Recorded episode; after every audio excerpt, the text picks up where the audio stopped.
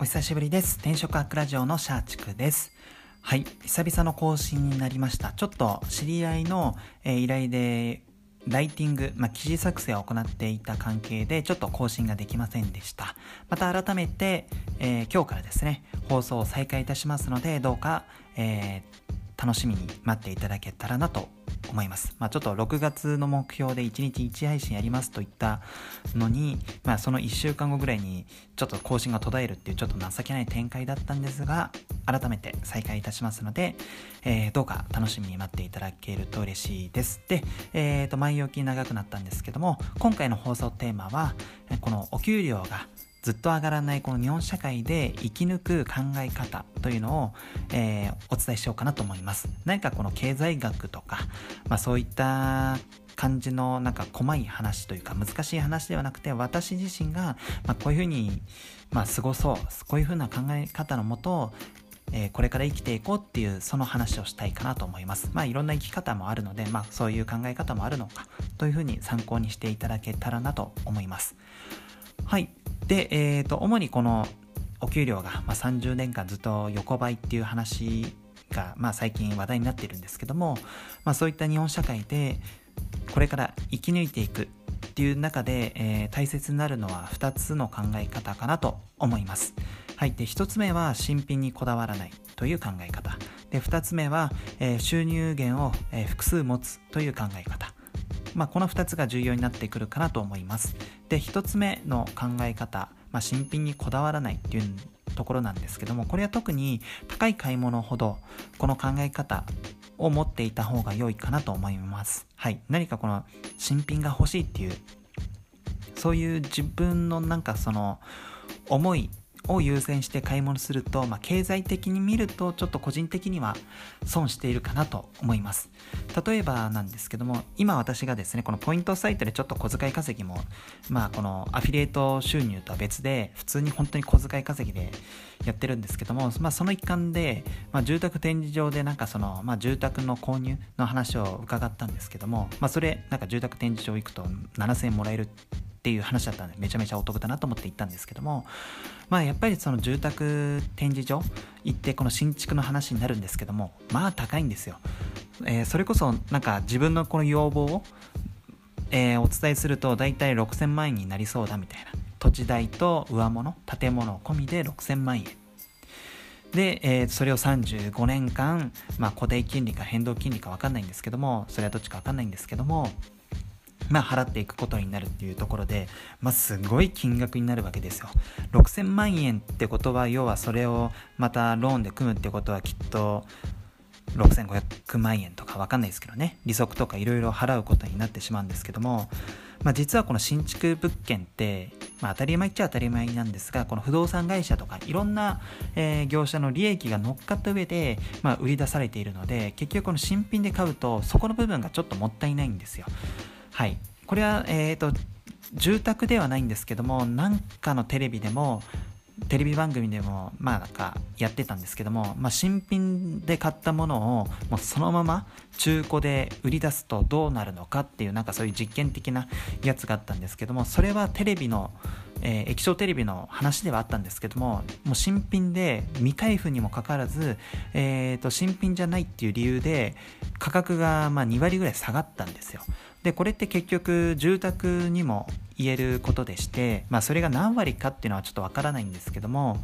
まあとりあえずやっぱり当たり前ですが中古の方が安くなるんですね。はい。で、この高い買い物ほど結構この新品が欲しいっていうところで、まあその、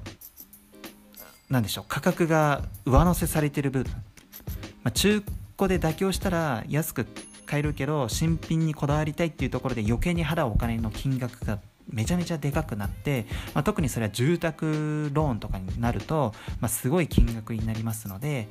まあ、この今物価が上がってきてしまっている。皆さんのこのお給料は全然横ばいなのに物価だけ上がって実質的には給料が下がっているっていう状況の中で、まあ、この日本って結構まだ新築神話っていうのがあるのか分かんないんですけどもまあ、やっぱりこの自分の周りでも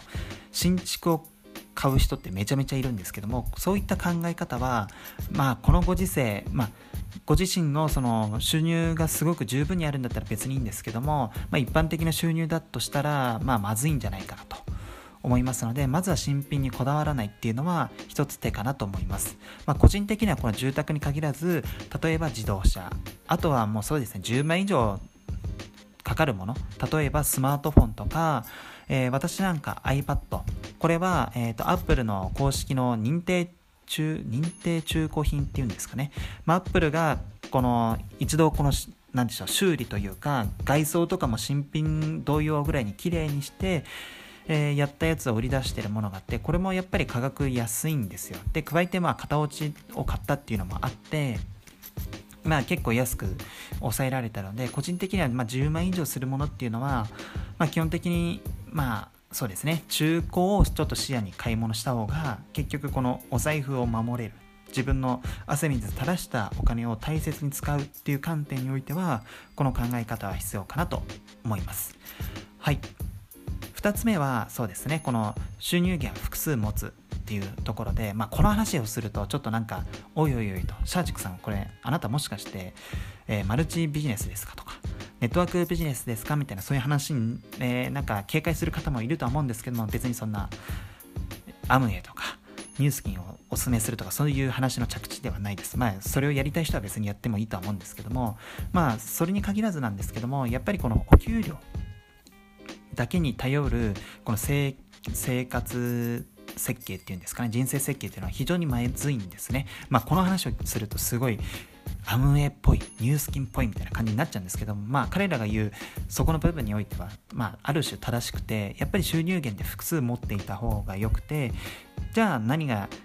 いいのかっていうとまあ今流行っているもうもはや定着しつつあるこの副業っていうのを、まあ、これからは絶対にやった方が良いかなと思いますちなみにこの副業っ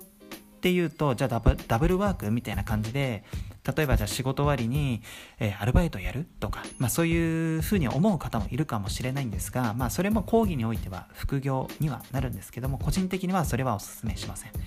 はい、結局それって労働収入で、まあ、これもすごいアムネっぽいですね、まあ、労働収入で結局体と時間の切り売り切り売りになっているので、まあ、そうではなくて副業をするんだったらどうせなら自分のビジネスをやってくださいと、はい、例えば私みたいにアフィリエイトサイトを作ってブログを一から作って記事を作成してネットに上げてネットで検索する人になんかすごい上位表示できるような記事を大量に作って、まあ、そこからネット検索した人が自分のブログに訪れるようになって、えー、ブログに貼り付けた広告や、えー、サービスウェブサービスとかに登録あるいは購入した時にチャリンとお金がもらえるような仕組み、えー、要は労働収入ではない。まあ記事を作る時は、まあ、ある種労働みたいになっちゃうんですけども労結局アフィリエイトサイトとかそういったものって労働対価で得るんじゃなくて、えーまあ、そこの何でしょう売り上げが立つ仕組みを作って、まあ、そこの部分では全然時間と労力はかかるんですけどもそれが一度出来上がれば、えー、あとはそいつらが自走してくれるので、まあ、自分はほったからしでもまあ何万円かがチャリンと入ってくるみたいなそういう感じになるのでまあ副業やるんだったらこういうふうに自分でビジネスを持つというのをやった方が良いかなと思います。まあ、例えば、まあ、アフィリエイトサイトもそうですし、SNS でなんか集客をやって、まあ、そこでまたアフィリエイトやるのもいいですし、自分の商材をなんか作って売ってみるとか、まあ、そういった類ですね。であとは、まあお金があればっていう話で、まあ投資とかもやると。まあ投資で得られる収入ってすぐすぐは別にないとは思うので、デイトレーダーとか個人的にはあんまおすすめしないので、まあでもまあ、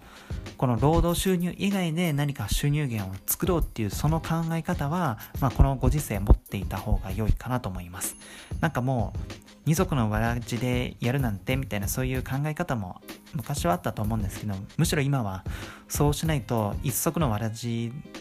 ばかりばかりというかだけを頼ってなんかいろんな人生設計やってそのわらじが破れる、まあ、要は会社で、え、解雇に遭うとか、まあ、またコロナみたいな感じでなんか外部的な要因でその会社の業績がぐんと下がってしまうっていうこともありますのでそうならないようにまあ、できる限り、まあ、リカバリーをするっていう意味で副業をやった方が良いかなと思います。はい。で、個人的にはこの副業って、結構面白いかなと思っていて、まあ、アフィリエイトサイトなんかはそうなんですけども、まあ、ゼロから自分の意思決定でどうこうするっていうのを決められるので、まあ、ある種経営者感覚というのも得られますし、まあ、それこそ仕事って究極的にはこれ社長というか株,、えー、株主の利益を得るために、まあ、アクセが働くっていう図式では